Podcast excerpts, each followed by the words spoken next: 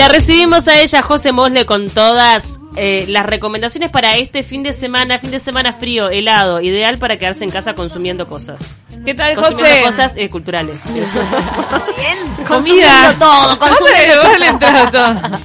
Chupi, nos dice Eli. No, lo, cuando decís consumiendo cosas, digo, es tan amplio. Mira, todo. Paula visualizó comida y Eli visualizó, no sé si es un whiskola, que algo de Y eso. Bruno, Bruno otras cositas. Sí, Bruno. Y Bruno metió a Bob ahí. No sé, Bruno se ríe, nunca sabe uno. Yo pienso siempre que estás pensando lo peor. José, contanos de esta selección musical con la que arrancamos. Bueno, les cuento, eh, la verdad eh, son una un- tres, tres mujeres, se llaman Haim, H-A-I-M, es una banda de tres mujeres que son hermanas, además. Oh.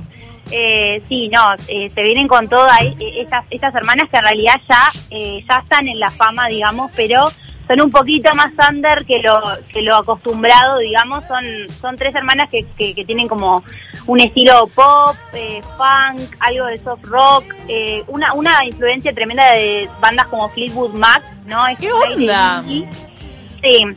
Y la verdad es que eh, tienen tremendas canciones, eh, tienen tremendos, muy buenos videoclips también, que como que esas siempre se muestran como en un en una postura como de, de mujeres reales, no sé cómo explicarlo, o sea, Claro. no no son los videoclips que vas a encontrar eh, eh, totalmente arreglados de otras artistas mujeres de la industria, sino que las vas a encontrar eh, vestidas normal, eh, con poco o nada de maquillaje, poco o nada de arreglo. Eh, son como tres, tres mujeres con tremenda actitud.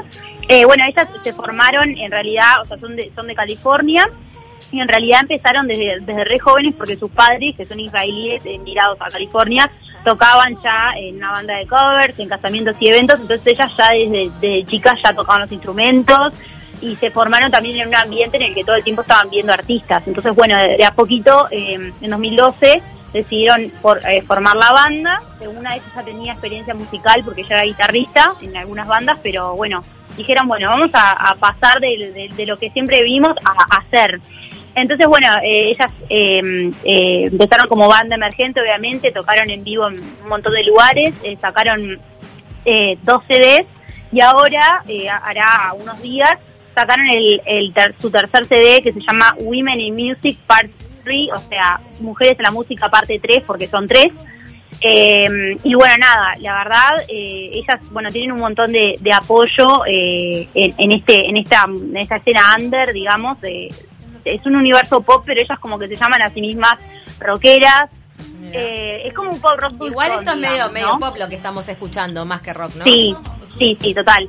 Eh, pero bueno, ellas se autodenominan así. Incluso eh, hay una, una entrevista muy sonada de ellas que fue titulada Podemos enfrentarnos a cualquier banda de rock de hombres y pasarles el trapo. Opa. o sea, son feministas. Sí, tremendo. Quiero ver a Eh, esa batera.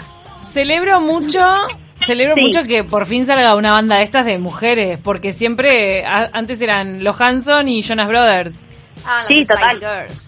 Pero los Spice Girls eran armadas, estas son hermanas. Ah, No, claro. y además las Spice Girls eran, vendían otra cosa, como ya más mujer estereotipada, ¿no? Esto No, como y era fabricado. claro. Eh, Las Spice Girls, que las amamos, Por eso eran, la eran- rubia, la morocha, la que, claro. venían Claro. de laboratorio. Esto viene de, de- de trasfondo familiar. eh, siempre fueron Jonas Brothers. No se me ocurren Sí. otros hermanos ahora. ¿Qué otros en hermanos realidad, hay? hermanos sí, hermanos no, eh, sí bandas femeninas, de repente Little Mix, Fifth Harmony, y bueno, las, las de las de K-pop, ahora Blackpink, también Ah, todas son mujeres, pero no Ah. hermanas, ¿no? No. O sea, la verdad, hace tiempo no veíamos eh, Los mujeres white- hermanas. Mi- Mirá los que me- los que generaron el balance perfecto son los White Stripes, que son hombre y mujer hermanos. Ah, Sí. Claro, ¿qué te iba a decir? No, es que eh, la verdad está, está muy bueno. Yo las conocí particularmente porque Taylor se las llevó de gira unos meses en, una de las giras que ella hizo. Entonces, bueno, O sea que la madrina, bueno Taylor. también. ¿Eh? Es como la madrina. Sí, bueno, puede ser. En realidad yo creo que ellas van por otro estilo y como que no se marcan mucho en ese pop de, que, que usa Taylor, digamos. Pero la verdad es que eh, me parecen geniales. Eh, ayer estuve escuchando bastante las canciones que sacaron, los videos están alucinantes, o sea, son rarísimos. Hay algunos videos en los que ellas hacen coreografías, pero tienen como ese aire desinteresado de, lo indie, que es como eh, distinto a lo pop, ¿no? Ese, ese aire de, de- de artista como, ay, que está superado por todo, eso también está bueno, tiene como otro jeito. Y nada, se la súper recomiendo, son unas genias. Ahora estamos escuchando un tema de ellas. Y nada, se llaman Haim, H-A-I-M, y plantean una cosa totalmente distinta que, que está buena, la verdad está buena, es algo, algo, algo único, digamos. Chorrean onda, ¿eh? Chorrean onda. Sí, chorrean onda, escúchenlas porque están, son unas genias. Eh, bueno, ahora pasando también, eh, seguimos con la línea mujeres, porque en realidad voy a recomendarles una serie que se llama Run, o sea, Corre, que eh, eh, tiene un sello muy particular y es que las productoras son Vicky Jones y Phoebe Waller-Bridge, que son creadoras de dos éxitos no solo en, en audiencia, sino también ante la crítica y entregas de premios como Fleabag y Killing Eve, que hace unas semanas la, la estuvimos recomendando esa serie, Matando a Eve. Eh, bueno, las productoras eh, son Phoebe Waller-Bridge es, es reconocida en el ámbito a esta altura de las series, entonces es un nombre que, que está bueno tener en cuenta y está sonado. Eh, es- está buena esta serie porque tiene ocho capítulos eh, cortitos, de, de media hora cada una, entonces es súper, eh, como es, eh, maratoneable. Y bueno, los actores son Meredith Weber, que tuvo protagonismo en la serie de Netflix que recomendé hace algunas semanas, que se llamaba Inconcebible, y que es una actriz que a mí me encanta, y el actor irlandés Domhan Nick Leeson, que también estuvo en una serie que recomendamos acá la semana pasada, Black Mirror, y que además lo conocemos de Harry Potter porque era Bill Weasley, el hermano de Ron, el amigo de Harry Potter. Entonces, Ah, una nada, mega star. Claro, Eh, son, son como dos, dos, dos actores, eh, no, con- no son como esos eh, papeles eh, protagonistas, digamos, pero son como dos secundarios que en esta serie son protagonistas. Bien. Entonces, bueno, la trama empieza cuando Merritt, que interpreta, interpreta a Ruby Richardson, está en un auto, en un estacionamiento, y de repente le llega un mensaje de texto de un tal Billy que le dice, que solo le dice, run, corre. Y en ese mismo momento ella entiende la, per- la perfección de qué trata el mensaje y a los pocos minutos deja todo lo que está haciendo y se toma un avión a Estados Unidos y luego un tren a, a Chicago. ¿Por qué? Bueno, resulta que Ruby y Billy fueron novios en la universidad hace ya como 17 años y tuvieron uno de esos romances juveniles súper fuertes y de esos que dejan secuelas que son promesas, ¿no? Asuntos Ah. pendientes. Este particularmente es un asunto pendiente. Ella está casada, tiene dos hijos y él es como un gurú de la autoayuda que parece estar como huyendo de una relación. Eh, entonces, bueno, cuando Billy le manda ese mensaje de texto con la palabra run y Ruby se va a Nueva York y luego se sube al tren a Chicago, en ese mismo tren, entre los asientos, los bares, los pasillos, los camarotes, ¿no?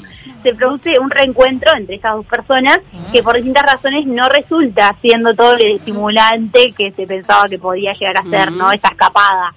Entonces, bueno, es una comedia romántica súper moderna, eh, tiene una protagonista distinta, porque siempre esperamos a la mujer como súper dócil, ¿no? Pero no, es distinta.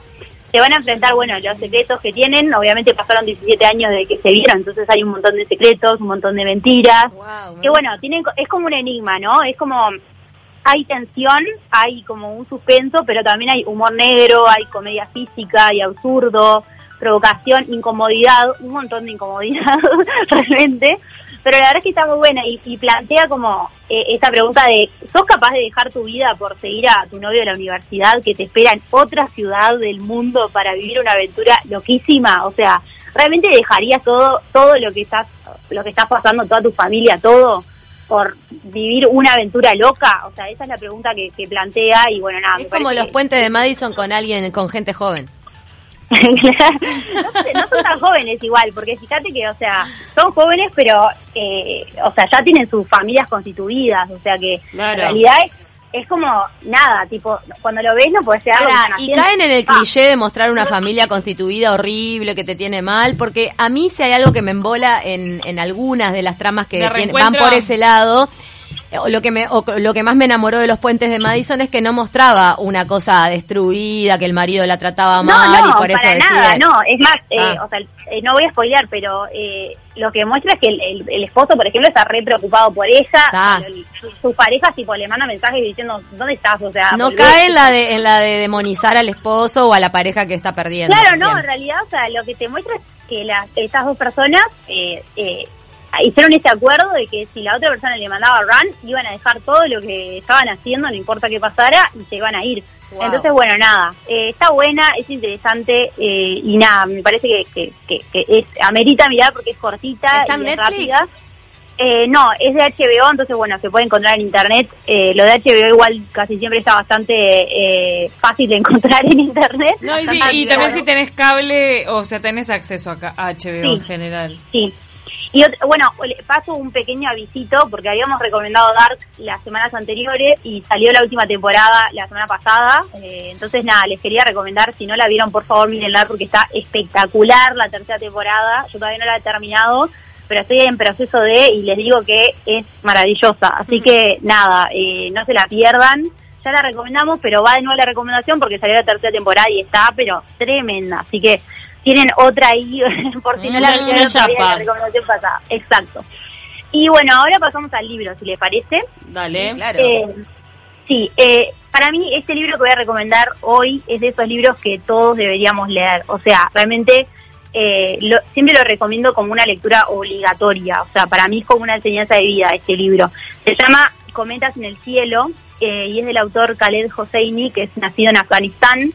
Eh, bueno, y a mí lo que más me enseñó este libro fue eh, como también a, ver las cosas de otra perspectiva. Un- uno muchas veces tienen como la vista muy puesta en este lado de la- del mundo eh, y, y nada, y están pasando un montón de cosas en otras partes del mundo. El protagonista de la historia, que se llama Mir, nos relata desde su exilio en Estados Unidos los días de su infancia en Afganistán. Entonces, bueno, el libro en realidad comienza, sea, basado en 2001, cuando Amir recibe una noticia súper inespe- inesperada de Afganistán, eh, Afganistán, y esa noticia es la que da el pie al, al protagonista a narrarnos los días de su infancia en su país natal, ¿no? Hasta que el estallido de la guerra con los rusos lo fuerza a él y a su familia a exiliarse a Estados Unidos. Entonces, bueno, le llega la noticia de que Hassan, su amigo de la infancia y compañero de juegos también, y también su sirviente en su casa, porque él es una, Amir es una persona que, que vive con su padre, que es un hombre de negocios, y que, bueno, tienen dinero y tienen un sirviente en la casa. Pero el siguiente se convierte en su amigo, Hassan. Y ese amigo falleció, y él desde Estados Unidos le llega esa noticia y lo, lo lleva, digamos, a recordar cómo fue su infancia en Afganistán. Entonces, bueno, es, es como un flashback literario de, de esos años de su vida. Entonces, bueno, desde el comienzo sabemos que Amir tiene una relación rara con su padre, este hombre que tiene un montón de dinero.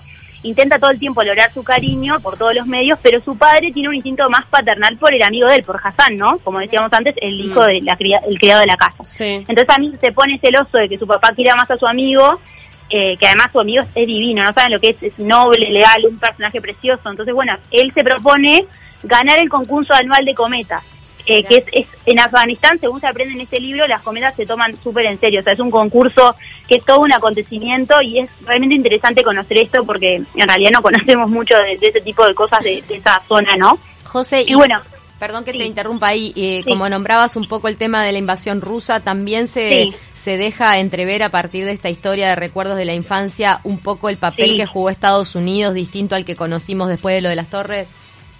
Bueno, hay un montón en realidad. O sea, una de las mejores cosas que tiene este libro es que es como una radiografía detallada de este país que fue tan cruelmente tra- tratado de un lado y del otro, ¿no? Es- A lo largo de los años. Porque realmente es como que siempre esta, y la- esta y el- región es el una pasaje de, puja ali- de aliado a verdugo que tuvo Estados Unidos con Afganistán, eso es lo que te pregunto si se transparenta un poco ahí.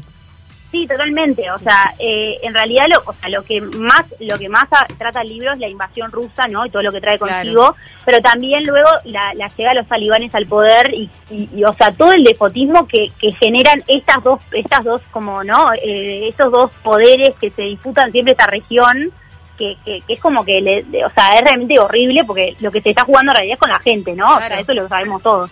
Entonces sí, la verdad que eso está súper, súper latente en el, en el libro, ¿no? Eh, y, y bueno, nada, entonces eh, lo que lo que lleva a esto es que, bueno, eh, como les decía, Amir, eh, que es el personaje principal, quiere lograr el amor de su padre, entonces la manera que tiene es intentar ganar este concurso de cometas que es súper importante en, Af- en Afganistán. Pero este concurso va a terminar con toda esa felicidad que él tenía en esa infancia y va a lo va a cargar con una culpa horrible que lo va a acompañar el resto de su vida que tiene que ver con esto de su amigo Hassan. Entonces, bueno, es un libro, no saben lo que es ese libro, es maravilloso. Además, eh, el autor también escribió un par de libros más de esta temática también, que yo recomiendo que empiecen con este y si les gusta sigan con los demás. Eh, es, una novela súper dura, eh, nos deja una imagen súper clara al leer de eso que vos decís, Ceci. La verdad, yo lloré un montón leyendo este libro porque hay mucha injusticia y mucho dolor, pero también nos abre los ojos ante, ante otras problemáticas, otras culturas. Una, además, esta cultura que nos llega muy, muy poquito y que no consumimos para nada, pero que no deja de ser una realidad, ¿no? Entonces, bueno, nada, me parece que, que este tipo de libros son indispensables. Esta lectura es espectacular. Así que bueno, repito de nuevo, Cometas en el cielo de Khaled Hosseini, que es un autor nacido en Afganistán, que bueno, eh, nos, nos intenta retratar esa realidad desde otro punto de vista. Nos No. encantó, la verdad, re buenas propuestas. Este fin de tengo que quedarme en casa encerrada, así que estoy anotando todos los piques de José, qué pasó con Taylor y el choreo que le hicieron eh, la antigua discográfica de sus recitales en vivo. Besos a toda Juji de Palermo. ¿Qué pasó, José? Pasa? sabe que Eh, sos bueno. eh, experta en Taylor Swift. Swiftóloga. Y bueno, eh, eso, Juji, te cuento, eh, lo que pasó con Taylor es que eh, básicamente eh, la o sea, ella tiene un problema con la discográfica y es que mm, ella eh, terminó su contrato con la, con, la, con la discográfica anterior, que era la que ella había tenido toda su vida, que se llamaba Big Machine. O sea, a ella la, de chiquita, cuando, cuando recién surgía, la descubrió, entre comillas, una, un, un hombre que se llamaba Scott Borchetta, que no había todavía eh, fundado la discográfica.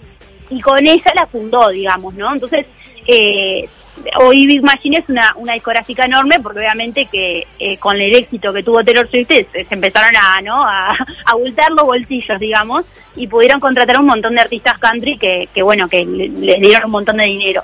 Entonces cuando Taylor terminó el contrato les ofreció renovar el contrato a cambio de que le dieran los masters de su música, o sea, que le dieran los derechos de su música, de su música anterior, que cuando era, era chica, cuando firmó el contrato, el contrato que firmó no se los daba. Entonces le dijo, bueno, yo me quedo en, esta, en, la, discográfica esta si ustedes me dan mis masters. Y el dueño de la discográfica, que era el que la había descubierto, le dijo, no, de ninguna manera. O sea, y no, se, no, no ofreció vendérselos tampoco. ¿Por qué? Porque el loco quería vender la discográfica. Y si ella se iba, la- se iba o sea, si, su- si compraba sus masters, no le iba a servir la venta, porque ¿quién iba a querer comprar la discográfica? O sea, le sacaba mucho menos dinero. Entonces, eh, la cuestión es que eh, ella dijo, bueno, si es así me voy a otra discográfica, se fue a otra discográfica, firmó con Universal Records, y a los meses eh, se entera a través de internet que eh, el, el agente este que la había descubierto efectivamente vendió la discográfica y se la vendió a Scooter Brown, que es como súper enemigo de Taylor. Entonces hoy, sí, entonces hoy lo que pasa con Taylor es que no puede eh, eh, cantar sus canciones en la televisión sin pagarle derechos a ese hombre. O sea que Mm. entonces lo que está haciendo ella, eh, lo que hizo, por ejemplo, quiso, ella quiso, por ejemplo, sacar una canción para Killing Eve, esa serie que yo les dije que, que está buenísima, y lo que hizo fue la, la, la grabó, digamos, con su hermano en una, digamos, en una triquiñuela media extraña y logró que no apareciera su nombre, o sea, le puso otro nombre a la banda. Entonces es lo que está intentando hacer ahora para no tener que pagarle a este hombre por usar sus propias canciones, ¿no? La Ah, verdad que es ridículo. Ella canta con otro nombre para poder... eh, El- no, en, re- en realidad el hermano canta con otro nombre. O sea, eh, eh, le pusieron un nombre a una banda ficticia sin que aparezca su nombre y es el hermano el que canta la canción, el hermano de ella. Entonces nada, es toda una, o sea, es toda una vuelta que tiene que hacer eh, y bueno, a- lo que ella dijo es que en, a partir de noviembre va, va a empezar a grabar todos sus discos anteriores. Ella, o sea, va a hacer una reversión de todos sus discos anteriores para poder ser dueña de sus canciones. Wow, qué trabajo, pero ta, es una buena solución. Y sí, obvio. José, qué espectacular todas tus recomendaciones, como siempre. Me quedo con Ran sin duda y con el libro eh, que recomendaste también, porque la verdad que. Se me- nos quejó Eli Viñoles de la traducción de Dark de la tercera temporada. Yo sé que está todo el mundo enganchado, no la vi. No la vi tampoco. ¿Por qué? ¿Por qué? ¿Qué dijo Dice él? que no le gustó la traducción. No, la traducción. Porque está- es, es del alemán, ¿verdad? Es del alemán sí, al claro, inglés. ¿Cómo es sí. el, el tema de traducción? No, de la alemana al español, o sea, la- los subtítulos son en español. Oh. No, no. Eh, José, no, yo necesito Sí. un traductor para ver la parte 3 de Dark, porque es, es tan entreverada que te Ah, juro que las dos primeras las Ah. entendí fantásticamente. Decía traducción. Claro, no Entonces me gustaría que nos Ella la tradujeras. Un traductor de, de todo. No la está entendiendo. Mucha- Claro. Lo que pasa es que vienen con otro software ustedes. No la estaría entendiendo la, la temporada No, 3, José. Le les recomiendo, para los que no están entendiendo la temporada 3 como Eli, hay una plataforma en internet que lo que hace es vos le pones en qué capítulo estás y te va te pone el árbol genealógico, digamos, de los Ah. pueblos, del pueblo. Así ves. que no- no es un problema Exacto. de él, es un tema que está medio entreverado, porque si hay una plataforma que te ayuda es porque hay muchas Claro. personas en la misma situación. Sí, Pasa mucho, pero ahora tenés la plataforma. Yo antes, por ejemplo, no sé, al leer 100 años de soledad vas haciendo las anotaciones y cosas, porque si no es, es Sí, imposible. claro, total. Sí, te vas para Sí, atrás y ¿Te acordás que José lo había comparado? Y mm, el falso ninja nos dice, todos venimos perdidos con la temporada 3. Bien, hay una plataforma, entonces búsquenla. ¿Cómo se llama la plataforma?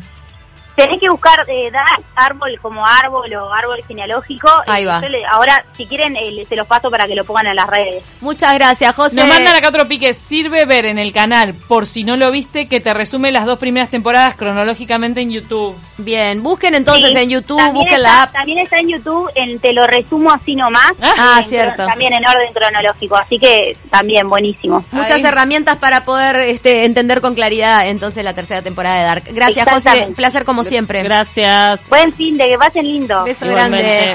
Bueno, nos despedimos. Buen fin de para todos. Se quedan con 970 Noticias. Gracias. Que tengan un excelente fin de semana. Chau, chau.